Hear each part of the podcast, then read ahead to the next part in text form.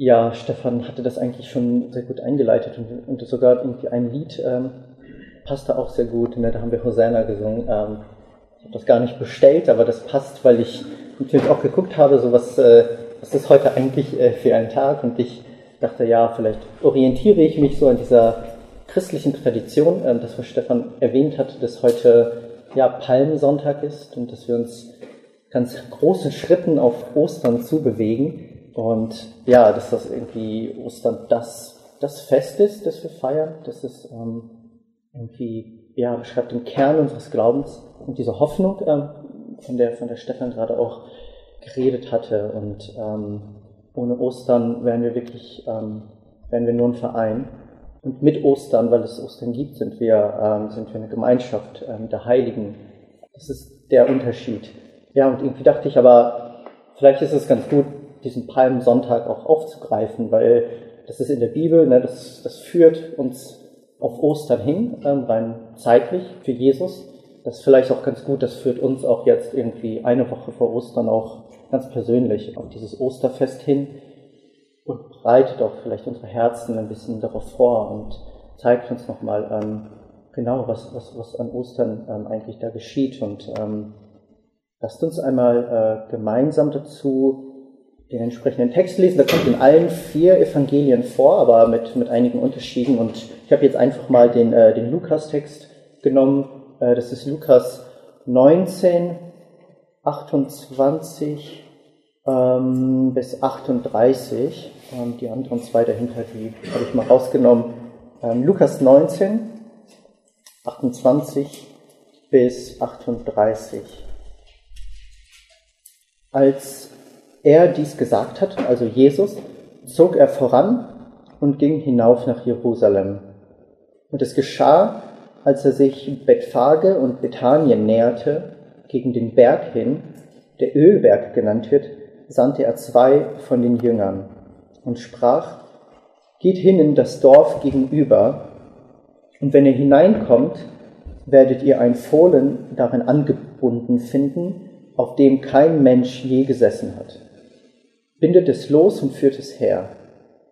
Und wenn jemand euch fragt, warum bindet ihr es los, sprecht so zu ihm, der Herr braucht es. Und die Abgesandten gingen hin und fanden es, wie er ihnen gesagt hatte. Als sie aber das Fohlen losbanden, sprachen dessen Herren zu ihnen, warum bindet ihr das Fohlen los? Sie aber sprachen, der Herr braucht es. Und sie führten es zu Jesus. Und sie warfen ihre Kleider auf das Fohlen und setzten Jesus darauf. Während er aber hinzog, breiteten sie ihre Kleider aus auf dem Weg. Und als er sich schon dem Abhang des Ölbergs näherte, fing die ganze Menge der Jünger an, mit lauter Stimme freudig Gott zu loben über alle die Wunderwerke, die sie gesehen hatten. Und sie sagten, gepriesen sei der König, der da kommt im Namen des Herrn. Friede im Himmel und Herrlichkeit in der Höhe.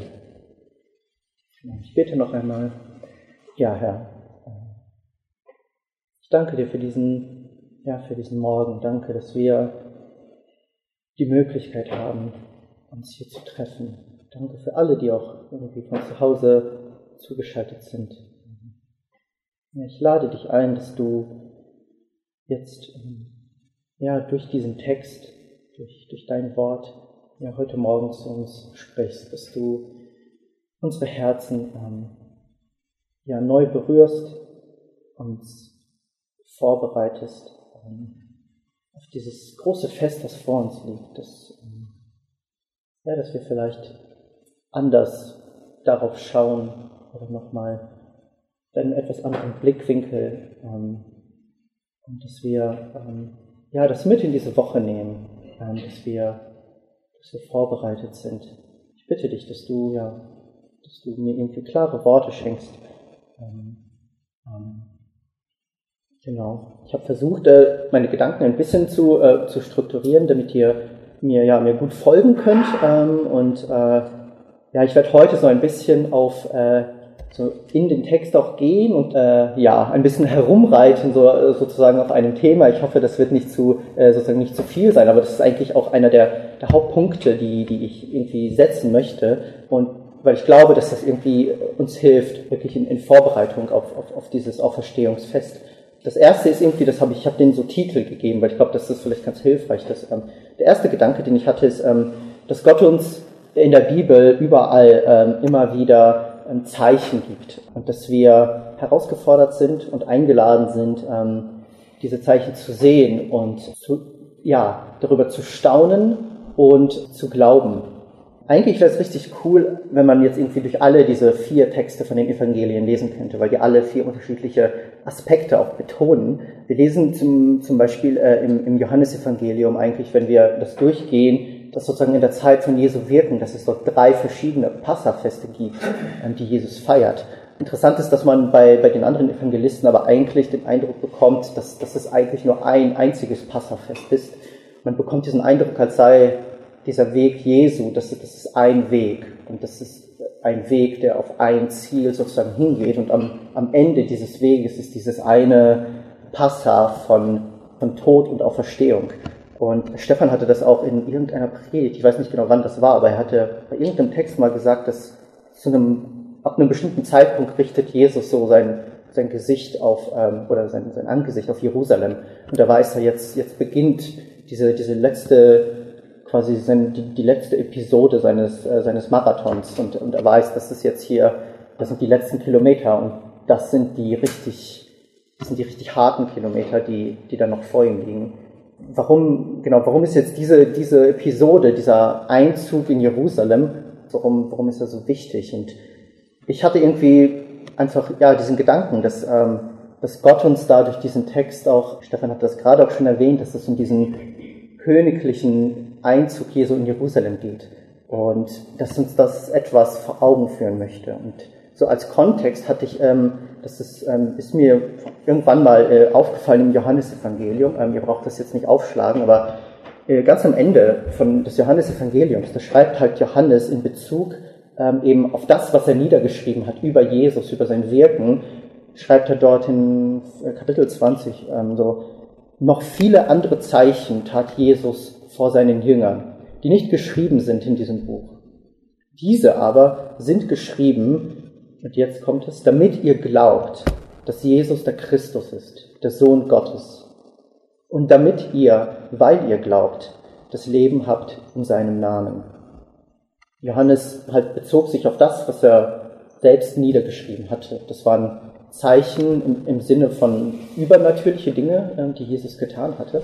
Aber ich glaube auch immer wieder, Zeichen, als, als, als verborgene Hinweise, die nicht, die nicht übernatürlich, aber die zeichenhaft sind und die wir heute auch ja, als, als, als Zeichen wahrnehmen dürfen. Und ich finde das so, ja, irgendwie so bezeichnend, dass er, dass er sagt, ähm, dass, dass diese Zeichen für uns da sind. Sie sollen uns stärken, sie sollen unseren Glauben fest gründen dass wir wirklich wissen, unser Glaube basiert auf etwas, was, was wahr ist und was, was real ist. Und Gott selber hat, ähm, hat das durch die Geschichte hindurch bezeugt. Er hat Propheten gesandt, diese Propheten haben Zeichen getan. Durch diese Zeichen wurde ihre, ihre Botschaft bezeugt, dass sie, dass sie wahr ist, dass, dass durch sie der lebendige Gott spricht. Und ich glaube, dass es auch die kleine Zeichen sind, die nicht Wunder sind, aber die Gott, die Gott gebraucht, um uns wirklich ähm, festzumachen. Und in diesem Text, wo, wo Jesus da nach Jerusalem reinkommt, den wir gerade auch gelesen hatten, ich, der ist irgendwie voll eigentlich von Zeichen und deswegen möchte ich so ein bisschen, wie gesagt, darauf herumreiten und das so, so entfalten. Und ähm, als Jesus, ähm, wir können da vielleicht nochmal, ähm, das ist ganz am Anfang, ähm, dass er jetzt nach Jerusalem hinaufgeht und dann nähert er sich Bethanien. Ähm, ich habe das nachgeguckt, das ist ähm, Jesus ist quasi sechs, sechs Tage vor dem Passafest, ist er quasi schon in, in Bethanien ähm, gewesen, ähm, nämlich bei Lazarus. Und wir lesen dort, dass ihm dort schon eine große Menge an Menschen ähm, nachfolgte. In anderen Kontexten sehen wir, dass sie auch gelockt wurden, weil sie, weil sie gesehen hatten, teilweise selbst, teilweise von anderen gehört hatten, was mit Lazarus passiert war, dass Lazarus von den Toten auferweckt wurde. Und die sind, die sind dahin geströmt, weil weil sie, glaube ich, etwas gemerkt haben, da ist etwas Unglaubliches passiert, da ist, da ist etwas passiert, was nur Gott tun kann, da ist jemand von den Toten auferweckt worden. Und sie sind angezogen, glaube ich, von dieser, von dieser Messias-Hoffnung, Messias-Erwartung, dass da wirklich, ähm, dass da der, der, der Gesandte Gottes ist. Und in diesem Text, ähm, das Hauptmotiv dieses Textes, dieses, dieses Einzuges, ähm, das ist eigentlich das, ich habe das so genannt, dass der König zieht ein und dann noch könnte man das erweitern, der König, was für ein König zieht ein? Das ist der König des Friedens zieht ein. Und dann vielleicht noch eine Erweiterung, der König des Friedens zieht in, in, in das Seine ein. Das ist in diesem Kontext Jerusalem. Ähm, er zieht in das, kommt in das, was, was eigentlich seins ist, was, was ihm gehört. Wir finden jetzt in diesem Text quasi zwei, zwei Szenen. Und diese eine Szene, die wir, die wir gerade gelesen haben, das ist da, wo dass Jesus ähm, Jünger hinsendet und einen Esel für sich beschlagnahmt. Und, und dann die zweite Szene darauf ist, was er damit tut, nämlich er zieht dann reitend auf diesem Esel durch die Tore, durch die Tore Jerusalems ein. Genau. Und zum ersten, genau, das ist, ähm, ja, Jesus, Jesus sendet zwei seiner Jünger los und sagt ihnen hier, ähm, geht in dieses Dorf und dort findet ihr eine, einen jungen Esel, ein Fohlen einer, einer Eselin, auf der noch nie ein Mensch gesessen hat. Ähm, das war eine ganz, quasi eine ganz wichtige Bedingung. Und er sagt ihm, bindet diesen, diesen Esel los und bringt ihn zu mir. Und auf etwaige Fragen der, der Legitimierung, warum ihr das eigentlich tut, denn das ist gar nicht so klar, sollen sie sagen, der Herr braucht es. Und dann sehen wir in diesem Text, dass sie genau das tun. Sie gehen hin und es geschieht genau so, wie, wie Jesus ihnen das sozusagen vorher erklärt hat, dass es geschehen wird. Sie werden gefragt, warum sie das tun. Genau, und hier sehen wir, und das deutet, jetzt steigen wir ein so in dieses, in dieses Zeichenhafte. Wir sehen, dass hier zwei Dinge eigentlich passieren. Ähm, wir sehen, dass einerseits eine, eine Verheißung ähm, erfüllt wird ähm, des, des Jakobssegens. Ähm, das ist, ähm, geht zurück auf, äh, auf 1. Mose, wo Jakob seine, seine Söhne segnet. Und dort heißt es ähm, über, über Juda, nicht weicht das Zepter von Juda, noch der Herrscherstab zwischen seinen Füßen weg, bis dass der kommt und ihm gehört der Gehorsam der Völker. An den Weinstock bindet er sein Eselsfüllen an die, Esels, äh, an die Edelrebe das Junge seiner Eselin. Und wir sehen hier also, dass, dass dieser angebundene Esel, den Jesus, wo, Jesus seine Jünger hinschickt, um, um ihn zu holen, dass das schon der erste, der erste Hinweis ist auf, ähm, auf, auf seinen Anspruch, mit dem er in Jerusalem einzieht. Dass er der König ist, ähm, dass er die, die Erfüllung eines, eines alten Segens ist, den Jakob, der, der Patriarch, ähm, einer der Väter Israels, äh, über, über, über seinen Sohn Judah ausgesprochen hat. Und dass er die Erfüllung dieses Segens ist, dass er der, der König ist, der den Anspruch erhebt, dass alle Völker ihm gehorsam sind und ihm untertan sind. Und dann sehen wir das Zweite, was hier passiert, und das ist, früher dachte ich immer, dass das in gewisser Weise ein Wunder ist, dass, dass die Jünger da einfach so hingehen und, und diesen Esel mitnehmen und irgendwie keinen juckt das, so dass das irgendwie Diebstahl äh, und so, was, was passiert hier eigentlich? Und das ist irgendwie so, wow, das ist ein Wunder, so, weil normalerweise, keine Ahnung, hätten die, wäre da ein Streit entstanden und die hätten sich irgendwie geprügelt oder so, aber, und vielleicht ist das das auch, aber das ist, vielleicht ist das aber auch mehr das Wunder oder das Zeichen, das wir da sehen, ist, ähm, dass, dass Jesus hier ganz bewusst ein Privileg in Anspruch nimmt, was es damals in der Antike gab, was, was quasi den Menschen noch bekannt war. Es gab das weit verbreitete Recht. Ich glaube, das gibt es auch, ich weiß nicht, ob es das immer noch so gibt. Ich glaube, teilweise irgendwie im Kriegsrecht oder im Militär.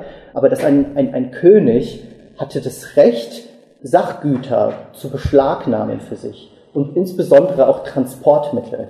Ich glaube, er durfte das nicht rauben, er durfte das nicht für immer wegnehmen, aber jemand mit einem herrschaftlichen Anspruch durfte sozusagen zu Untertanen gehen und sagen, ich beschlagnahme dein Transportmittel, weil ich das jetzt für, für mich brauche, aber ich gebe es dir auch wieder zurück. Und das ist irgendwie, das ist so ein, ein zeichenhaftes Handeln hier des, dass Jesus ähm, genau diesen, äh, dieses Privileg für sich in Anspruch nimmt dass, und dass seine Jünger dahin gehen und, und dass niemand aufmuckt und dass niemand irgendwas dagegen hat. Und, und, und sie fragen halt schon, warum tust du das? Und, und dann die Antwort ist, der Herr braucht es. Und Jesus sagt, ich bin der Herr, ich bin, ich bin der König, ich bin wie, ich bin größer als irgendwie ein, ein, ein weltlicher Herrscher, aber durch dieses Handeln sagt er, ich bin, ich, ich bin der Herr und ich habe den Anspruch, das, das zu nehmen. Das ist so, das ist die erste Szene, wo wir, wo wir dieses zeichenhafte Handeln sehen und wo wir auch schon Erfüllung von Prophezeiung sehen. Und dann geht es weiter. Das ist äh, die zweite Szene dann, ähm, und das ist der eigentliche Einzug in Jerusalem. Genau, Stefan hat das gerade erwähnt, das, ist, ähm, das, halt, das fällt in die Zeit ähm, des Passafestes. Der Passa, das ist das Fest der Juden. Das ist, das ist die Zeit, wo Jerusalem voll ist und, und, und überquillt von Menschen. Und ähm, das ist einfach eine Riesenparty. Und es kommen Juden, es kommen auch, auch Heiden dorthin, um, um, um den Gott ähm, Israels anzubeten. Und es ist das Fest der Erlösung. Ja? Also Passa ist, sie, sie feiern äh, die Erlösung Israels, die Befreiung Israels von der, ähm, von der Knechtschaft.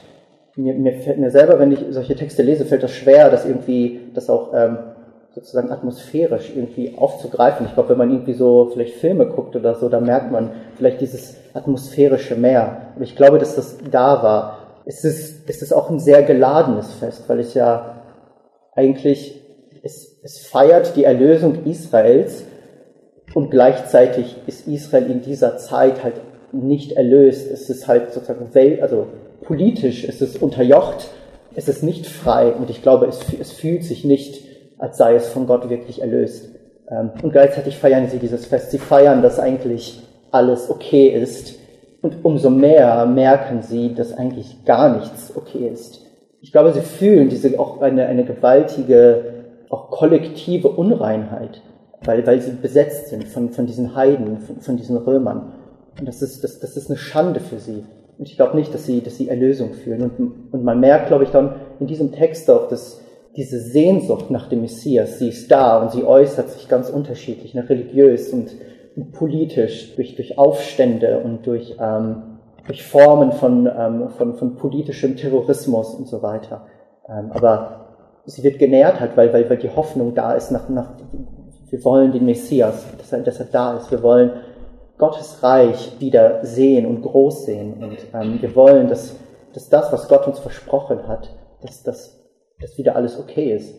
Und dann eben kommt Jesus und ähm, holt sich diesen Esel und, und er setzt sich auf diesen Esel. Und da sehen wir wieder, dass er etwas halt Zeichenhaftes tut. Dass er einerseits ähm, auf, auf einem Esel reitet und dadurch auch seine ähm, Humble, was auf Deutsch, äh, Demut, genau, also, also äh, seine, äh, seine, seine Demut ähm, dadurch zum Ausdruck bringt. Aber dass er gleichzeitig wenn wir in das Alte Testament schauen, dass er so wie, äh, wie Salomo, ähm, es gibt einen Text, wo, ähm, wo Salomo zum König gesalbt wird durch seinen Vater David, beziehungsweise durch, ähm, durch sozusagen Beauftragte.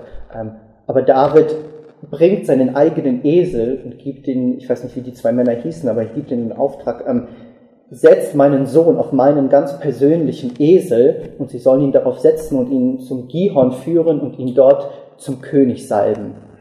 Und hier sieht man, dass Jesus genau dasselbe tut. In dieser Reihenfolge von, von David und Salomo. Und dann zieht er dort ein und, und wir sehen, wie die Menschen darauf reagieren. Ne? Sie, erfüllt von dieser, von dieser Messias-Erwartung, ziehen sie ihm entgegen, als er den Ölberg runterkommt. Ähm, und sie legen ihre Kleider auf den Boden, sie reißen diese, diese Palmzweige ab und dann ist das dieses, dieses Hosanna, was sie, was sie dann anstimmen und, und singen und, und auch, auch hier wieder dieses auf den Boden legen der Kleider. Auch da sehen wir, das war eine, eine Gebärde ähm, der Intronisation. Ähm, das sieht man auch im Alten Testament, ähm, dass, ähm, dass sie, wenn, wenn ein König gesalbt wurde zum König über Israel, dass, dass die Menschen dann ähm, oder die Ältesten ihre Kleider auf den Boden legten äh, und ihm sozusagen zum Ausdruck brachten, du bist, du bist König über uns. Das tat man bei Königen. All diese Leute, die die kommen hier und man spürt einfach, sie haben tatsächlich diese, ähm, diese Erwartung, ähm, da ist wirklich Hoffnung in der Luft, da ist, da ist Messias-Erwartung da. Das ist, das, das ist der König oder das könnte der König sein. Und dann fangen sie an, Gott zu loben und ihn, und ihn zu preisen. Genau. In Johannes, ähm, im Johannestext steht da auch noch einmal, ähm, die Menschen, die in großer Zahl dabei gewesen waren, als Jesus Lazarus aus dem Grab gerufen und ihn von den Toten auferweckt hatte, sie hatten überall davon erzählt. Und das war der Grund, weshalb ihm jetzt so viele Leute entgegenzogen. Sie hatten von dem Wunder gehört, das er getan hatte. Genau. Das Interessante ist, dass wiederum im Johannesevangelium, das ist fast schon so ein bisschen selbstkritisch, also Johannes kommentiert das dort, er sagt, dass seine eigenen Jünger das zu dem Zeitpunkt ähm, sogar selber nicht verstanden haben. Ähm, aber offenbar verstand es die Menge, denn sie, ähm, sie sangen dieses Hosanna-Lied, was aber auch ein Lied ähm, dieser, dieser Pilgerliturgie war, aber sie projizierten das auf Jesus. Ähm, wir finden das in, in Jesaja, äh, nicht in Jesaja, Entschuldigung, in, in Zachariah, dass ähm, dort steht, Juble laut, Tochter Zion, jauchze, Tochter Jerusalem, siehe, dein König kommt zu dir. Er ist gerecht und siegreich, demütig und auf einem Esel reitend, und zwar auf einem Fohlen, einem Jungen der Eselin. Und dann weiter heißt es, und ich rotte die Streitwagen aus Ephraim und die Pferde aus Jerusalem aus, und der Kriegsbogen wird ausgerottet. Und er verkündet Frieden den Nationen, und seine Herrschaft reicht von Meer zu Meer und vom Strom bis an die Enden der Erde. Ja, das, was das hier beschreibt, das ist, der Friedefürst zieht ein. Der Friedefürst zieht in die Stadt Gottes ein. Jerusalem. Das ist, das ist seine Stadt. Das ist, das ist der Ort, wo Gott seinen Namen hat wohnen lassen wollen. Im Tempel. Und eben weiter in diesem Vers heißt es, was, was tut dieser Friedefürst? Er zerbricht den Kriegsbogen. Den Kriegsbogen der Feindschaft zwischen, zwischen Gott und Mensch. Und er ist, er ist der, dem alle Herrschaft gehört. Und er ist der, der allen Nationen den Frieden bringt. Ich glaube, diese Menge ist erfüllt von, von dieser Hoffnung und sie verstehen das durchaus. Meine letzte Frage ist dann, und das ist so eine, eine letzte Beobachtung dann, wie, wie gehen die Menschen damit um? Später, ähm, es gibt zwei andere Stellen, das ist, das ist interessant da, wie die Pharisäer darauf reagieren, als sie sehen, dass die Menschen Jesus loben und, äh, und ihn sozusagen als, als, als Messias irgendwie ähm, bezeugen, indem sie, indem sie anfangen, diese, diese Verheißungsworte zu rezitieren oder zu singen und dass sie ihn verbieten wollen, das zu tun und dass Jesus das sagte, einmal, wo die Kinder im Tempel das tun und ein andermal, wo die Jünger. Ja, dass Jesus sagt, das ist irgendwie in Ordnung, also das muss so geschehen. Das heißt, eigentlich haben sie etwas verstanden. Und trotzdem frage ich mich, und das ist irgendwie jetzt so das Schwierige und vielleicht das, wo, wo wir auch, ähm, oder wo ich euch irgendwie heute Morgen so fragen, fragen möchte und mit reinnehmen möchte, so was ist, was ist unsere, was ist unsere Reaktion darauf?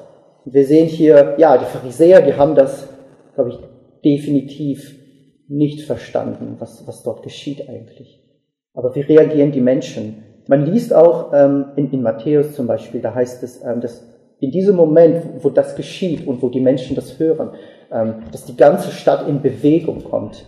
Äh, in, in anderen Übersetzungen heißt es dann auch, äh, dass die ganze Stadt ähm, in Aufruhr gerät oder dass die ganze Stadt erbebt. Aber man merkt, sie fragen, wer ist dieser? Das heißt, sie merken, dass da etwas geschieht, aber sie, sie kennen diesen König eigentlich nicht. Sie wissen nicht, wer das ist. Und die, die vielleicht wissen, was für einen Anspruch dieser König erhebt, die, die lehnen ihn ab, also die, die, die religiöse, die politische Elite. Aber sie kennen ihn nicht. Ähm, und sie wissen nicht, wer, da, wer das eigentlich ist, der dort einzieht. Und dann haben wir halt diese, diese Menschenmassen. Und das ist so ein bisschen, ich habe das so ein bisschen gelesen, ich habe das Gefühl, dass man das irgendwie auch unterschiedlich auslegen kann oder so. Ich bin da jetzt auch äh, kein Experte und habe keine, keine abschließende irgendwie Meinung dazu, aber das, was ich sehe, ist, dass, genau, dass sie jubeln und dass sie, dass sie diese Messias Erwartung haben. Aber ich habe mich auch gefragt, wie, also wie, wie aufrichtig das eigentlich war und wie viel sie, sie selbst ähm, eigentlich davon verstanden haben. Ich glaube, dass man vielleicht auch, auch denken könnte, wenn man diesen Vergleich zu dann nächste Woche zu, zu Karfreitag zieht, dass, dass die, die Jesus hier bejubeln, sind das dieselben, die, die an Karfreitag dann auch rufen, kreuzige ihn? Äh, also ich glaube, man könnte das irgendwie so, wenn man, wenn man sie kollektiv denkt. Ja, aber wir können ja nicht in die Herzen der einzelnen Menschen schauen. Ähm, ich glaube, wir können uns fragen, was, was, was, was der Einzelne erwartet hat ähm, und ob was, was seine Erwartung an diesem, an diesem König war. Was, was für eine Art von König ist das? Was für eine Art von, ähm, von Anspruch hat dieser König eigentlich auf mein Leben? Und was ist, was ist das Wesen seiner Herrschaft eigentlich? An Ostern feiern wir diesen Sieg Jesu Christi über den Tod. Wir feiern, dass er diesen, diesen neuen Tempel aufbaut, ähm, dass er, dass er ein neues Gesetz aufstellt, bei diesem aber Einzug in Jerusalem ähm, als quasi Vorbereitung auf das, was dann an Ostern passiert, glaube ich, werden wir daran erinnert, ähm, dass auch wir unterwegs sind. Wir feiern an Ostern ja den Sieg des, des Lebens über den Tod, aber heute sozusagen ähm, werden wir daran erinnert, dass wir, dass wir halt auch auf diese, auf diese Auferstehung immer noch warten und dass wir, ähm, dass wir genauso ähm, unterwegs sind dass wir, wie, die, wie diese Leute, die Jesus entgegenziehen, dass wir, dass wir diejenigen sind, die Jesus, ähm, die Jesus nachfolgen. Und ja, ich möchte einfach euch einladen, heute Morgen darüber nachzudenken, warum, warum eigentlich? Was, was, was erwarten wir von diesem König? Und ist es vielleicht manchmal ein bisschen unklar oder nicht ganz das, was, was worum es eigentlich geht? Ähm, erwarten wir, dass er dass er diesen Kriegsbogen zerbricht, dass er irgendwie das, äh, ja, dieses, den Krieg, der auch in unserem Herzen tobt, dass er diesen Kriegsbogen zerbrechen möchte? Erwarten wir, dass er unsere Wunden heilt? Oder geben wir uns halt mit weniger zufrieden?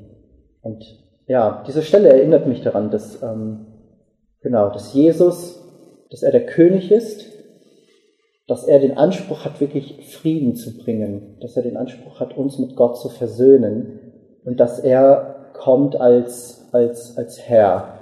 Ähm, wir erleben ihn als, ja, als Freund, als, als unseren Fürsprecher, aber dass, dass er hier in Jerusalem einzieht und dann aber gekreuzigt wird, aber dass wir wissen, wie er in der Zukunft kommen wird. Und er wird als, als Herr kommen. Er wird als, ähm, ja, als, als, als König kommen und er, er kommt, um, um sein Königreich und das, was ihm gehört, wieder, wieder zu sich zu nehmen. Und ähm, genau, ist uns das bewusst? Ähm, und ich finde diese, diese Stellen so wunderbar, weil sie auf, auf so vielschichtige Weise uns darauf hinweisen. Also dieses Wesen Jesu als, ähm, als, als unser König, als unser Heiland. Ja, und ich hoffe, dass uns das, ähm, dass uns das in dieser Woche begleitet. Und, dass wir uns vielleicht diese Frage stellen, irgendwie. Ich habe zwei Fragen, so, die mich dann auch jetzt in der Beschäftigung ähm, mit diesem Text einfach, ähm, die aufgekommen sind, ist irgendwie, wir, ich glaube, jeder von uns, die wir, die wir eine Geschichte mit Jesus haben, ich glaube, wir wissen, wovon Jesus uns erlöst hat. Ich glaube, wir wissen, wo, wo Krieg auch in unserem Herzen noch ist. Dass wir vielleicht auch diese Woche vor Ostern, weil wir feiern die Auferstehung, wir feiern das Neue in einer Woche, aber dass wir auf diesem Weg sozusagen uns fragen, so wo, wo, wo ist noch etwas, wo Jesus einziehen muss, wo er vielleicht auf dem Weg ist, in uns einzuziehen? Ähm, und wie, wie begegnen wir ihm, wie gehen wir ihm jetzt entgegen. Ähm, ich glaube, dass das eine, ja, eine wertvolle Zeit sein kann, bewusst jetzt diese Woche vor Ostern darüber nachzudenken, ähm, dass der König kommt in das Seine, das, das, das was ihm sowieso gehört aber wie gehen wir damit um? Ja, und in welchem Bereich möchte er noch ähm, als König in unsere Herzen einziehen? Genau. Amen.